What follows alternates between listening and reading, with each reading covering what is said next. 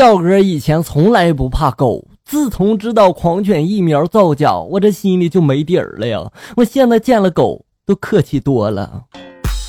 我本期节目为校友彼岸花飞花的转场段子秀。嫂子跟哥哥讲抽烟的不好，就说了：“你这抽烟多浪费钱呀！一天五块的话，那一个月就三千块钱，一年就十二万了。”我当时在旁边听得瑟瑟发抖啊！我估计嫂子这数学老师死的太早了，这是被你嫂子气死的吧？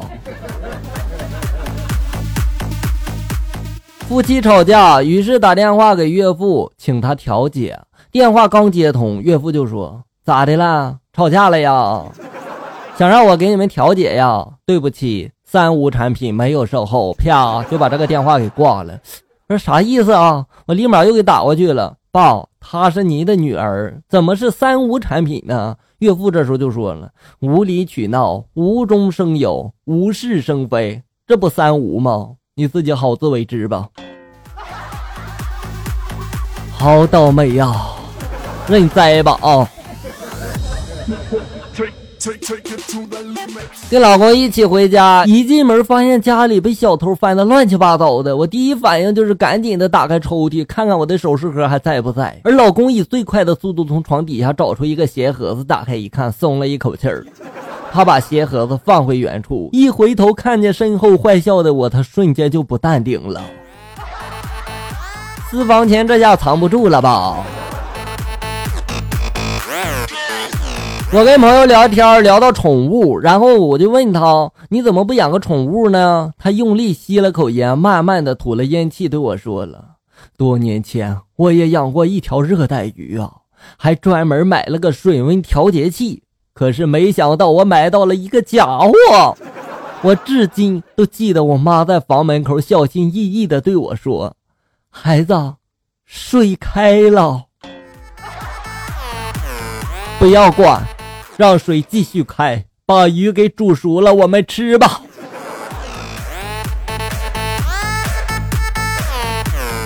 大学那会儿，一次我爸来学校里面看我，到中午呢就去食堂里面吃饭嘛。点完菜一刷卡，我爸当时就急了呀，就说了：“我点了两个素菜，怎么就这么贵呢？”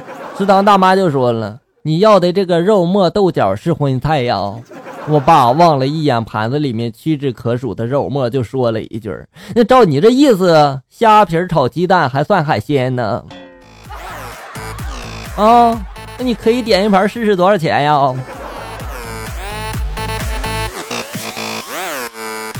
那年老婆还是女朋友，也就是现在季节吧。我正在市里面呢，接到她的电话就说了：“你看过《红高粱》吗？”我就说。当然看过了，然后他接着又说了：“九儿的高粱地，我今儿如同身临其境，景色特美啊，忍不住邀你前来逛逛呀。”我当时欣喜若狂，马上请假。一个多小时后，火急火燎的我赶到了他说的地点，我却发现他一家人正在翠绿的田地里面掰着玉米，七亩玉米呀！我感觉那天的白天格外的长。想好事想多的下场，我觉得自己真的是够了呀！每天踩个公路自行车上班我这几天就觉得身体大不如从前了。每天踩单车，这个这腿就感觉特别的痛，越踩越累。直到今天，我在路上遇到一大叔，大叔就叫着我，就说了：“小妹子，你这轮胎都瘪成这样了，你怎么不打气儿呢？”哎呀妈呀，这就尴尬了。刚应聘上酒店服务生的工作，今天第一天上班呢，就碰到一对情侣下来办理这个离宿手续。